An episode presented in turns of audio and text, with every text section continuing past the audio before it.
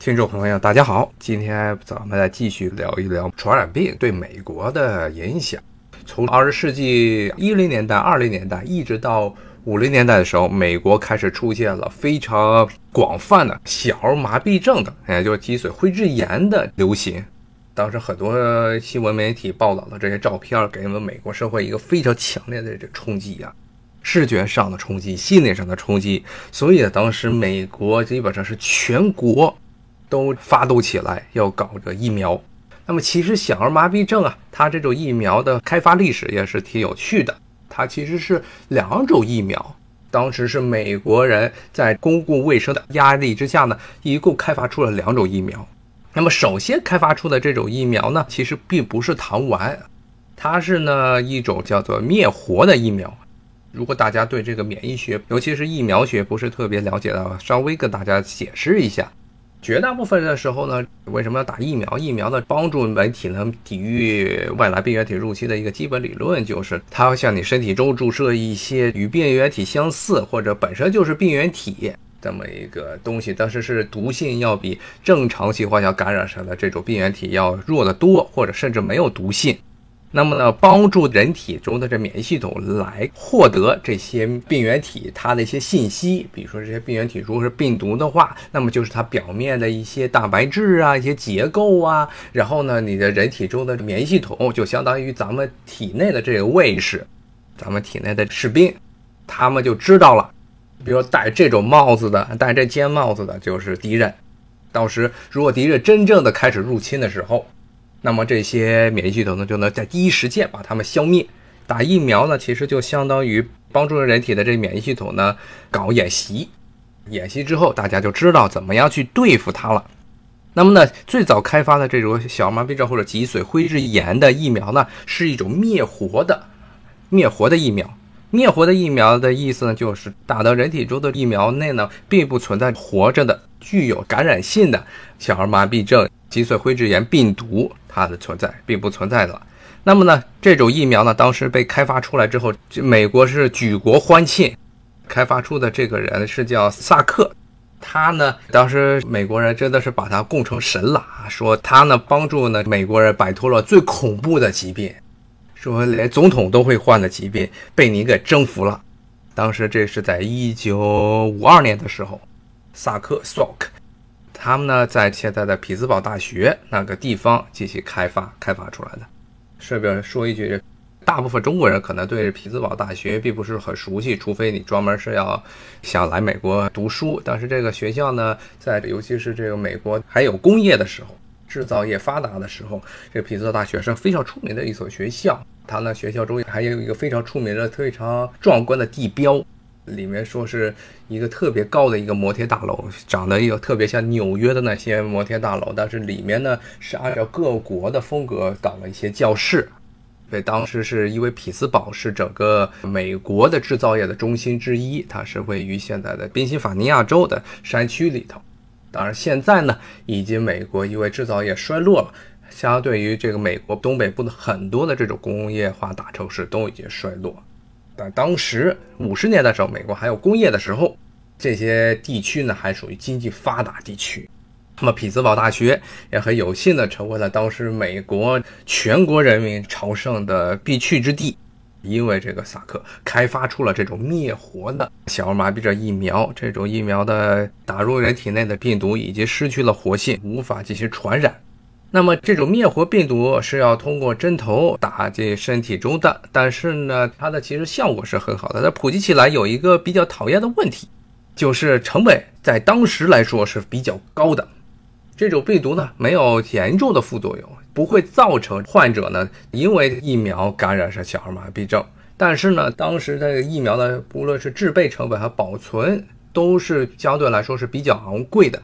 当时只有美国这个地方能够有经费来做这种疫苗，开发这种疫苗，并进行了全国普及。但是呢，对于绝大部分的其他国家，包括像欧洲、包括西欧、东欧这些地区呢，当时都是公共卫生经费吃紧。我们知道，五十年代的时候，这些欧洲才刚刚从战乱中恢复过来，其实很多地方是非常穷的。更不用说像亚非拉这些地方，本身就属于发展中地区，根本基础设施都还没有完善呢，没有办法进行普及这种小儿麻痹症疫苗，因为它的成本太贵。但是呢，很快的这种情况就被打破了。我们刚才跟大家说了，说这个小儿麻痹症疫苗的开发呢，当时美国很多的研究团队都在做。那么萨克是最早把这个疫苗开发出来的，但是呢，在六十年代六一年的时候，另外一个医学家，他叫萨宾，Albert Sabin，他其实是一个犹太人。那么他呢，开发出了第二种疫苗，也就是中国人可能更加熟悉的这种小儿麻痹症的糖丸。它的最早的起源就是这种减毒减毒型疫苗。这种疫苗呢，它跟那个灭活疫苗的一个最大的区别就是，它其实是这些病毒它是具有一定的传染性的，具有一定的毒性的。但是呢，它已经尽可能的让它的毒性降到了最低，是通过口服的形式到了体内。所以在体内呢，通过肠部。刺激肠部的这个免疫系统，激活肠部的免疫系统，使得人达到一个免疫的能力。那么，由于它还是具有非常低的这传染性，所以呢，这种疫苗中的病毒它可以随着接种了这种疫苗的人的粪便排出来，然后到了自然界。但是在自然界中，因为它的毒性非常低，所以呢，并不具有很强的致病性，但是可以呢传染给没有接种这种疫苗的人。通过口粪传播，大家不要想着是真的去手去扎那个粪便，然后放到嘴里，以为粪便呢可以通过沙土啊，可以通过水呀，然后就被人的手给沾上，然后就吃到嘴里了啊！所以饭前一定要洗手，一定要洗手。那么这种减毒性疫苗呢？解毒性疫苗中的病毒可以通过已接种患者的这粪便传染给其他的没有接种这种疫苗的普通人。那些普通人呢，绝大部分因为它的这个致病性非常弱，所以呢也能达到一定的这种免疫效果。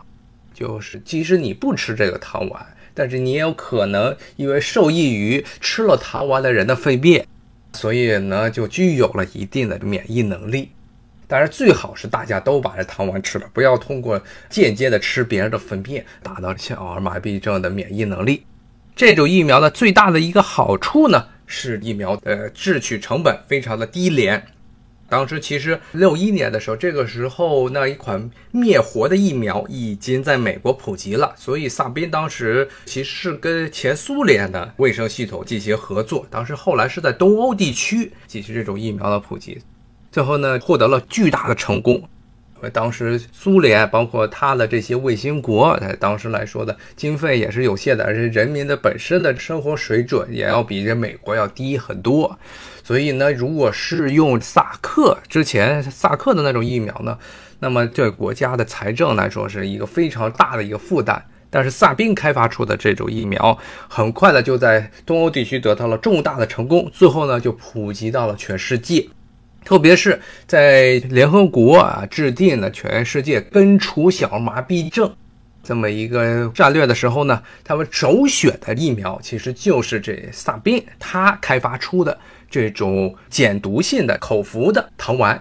后来咱们用的就是糖丸，就是萨宾他来开发出来的。而且萨宾这个人呢，确实是值得多说几句的，就是他这个人呢，真的是一个好人。啊，为什么说是好人呢？因为很多的科学家啊，他开发各种药物、各种器材，研究各种的医疗器材的目的，就是为了收专利费。其实到现在，美国绝大部分时候都是这样。如果大家熟悉这个医疗行业，都知道，大家开发药物的主要的动力，就是为了之后能够有人把你的专利买过去，或者自己办厂开始卖药，来收昂贵的这专利费。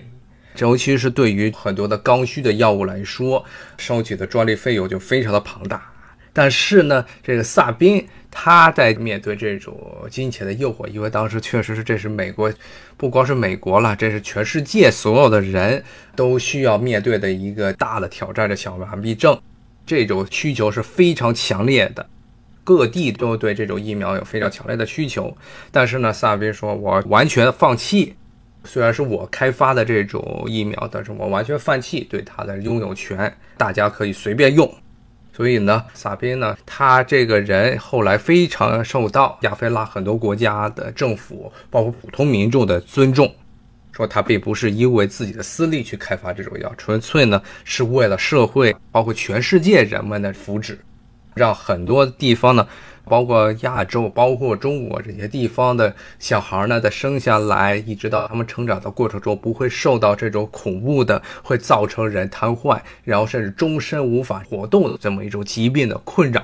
所以呢，萨宾可以说算是人类医学研究史上的一个比较杰出的典范，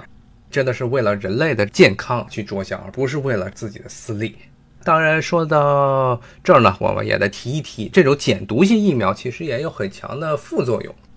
首先呢，它其实最大的一个副作用就是它有可能，它虽然是属于这个减毒，但是不一定每一个人对这种减毒性疫苗都具有相同的抵抗能力。有一些可能是体质过弱的人，或者他的身体中有一些其他的原因，会造成病毒在体内呢反而毒性变强。甚至感染上小儿麻痹症，所以呢，吃小儿麻痹症糖丸的人有可能会感染上小儿麻痹症。当然，这个几率很小，但并不是不存在。这与灭活性小儿麻痹症疫苗是一个很大的不同。当然了，它的最大的优点是便宜，但是因为会出现病毒导致的这小儿麻痹症，所以到了现代当代来说呢，尤其是由于小儿麻痹症绝大地部分地区和国家都已经灭绝之后呢，所以现在呢，这些小儿麻痹症的接种的时候呢，基本上强调的都是使用的是个灭活性疫苗，因为首先是大部分国家都已根除了这种疾病，所以不需要用大量的经费来进行全民的普及。只需要在重点地区进行预防，那么相对来说经济上的压力会弱一些。然后呢，由于减活性疫苗它的天生的烈性，所以呢，造成现在大部分地区如果进行小麻痹症接种的时候，都是采用的是这个灭毒性疫苗。当然，我们必须要感谢之前减毒性疫苗在全世界的普及，但现在来说，主要都是用的是这种灭毒灭活性疫苗。谢谢大家的收听，咱们下回再见，好，拜拜。